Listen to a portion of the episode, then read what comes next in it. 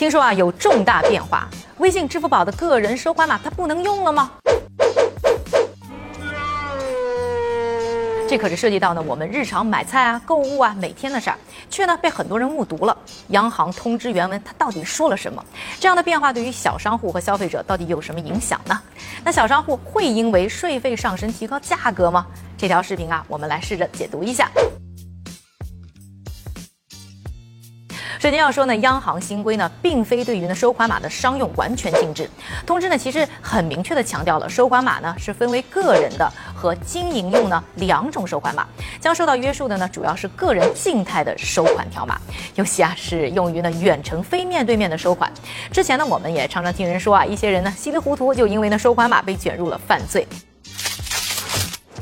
这一条就可以呢有效的防范一些不法分子利用呢个人收款码从事呢线上赌博、网络诈骗、违禁品的交易洗钱等等的违法活动。可是问题又来了，那些用个人收款码收费的小商户又怎么办呢？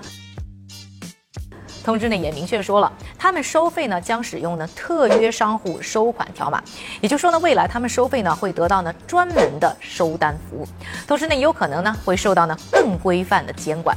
这样一来呢，很多人担心了，小商户的税费会不会上升呢？从而呢又转嫁到消费者身上呢？这种担忧呢并非是没有依据的。我们知道呢，个人商户它涉及的税种有增值税、附加税和所得税。这三种税啊，他们的计算呢都是根据营业额来的。目前呢实施的是额定阶梯营业额的办法，多数地方呢它执行的起征点呢是月营业额两万元，有些地方呢甚至只有五千元。实际上啊，个体经营的这个差异很大，有些商户呢可能一个月收两万都很难，但有些商户呢可能十几万甚至几十万都不止。因为现在呢使用的是个人收款码，消费者呢多数呢也有不要发票，所以你就是说别人给你打个红包啊什么都行，所以营业额呢是非常难核查的。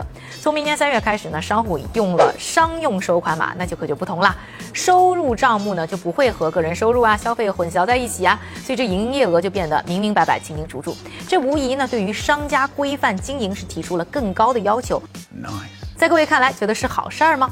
欢迎呢在评论区呢给我留言讨论。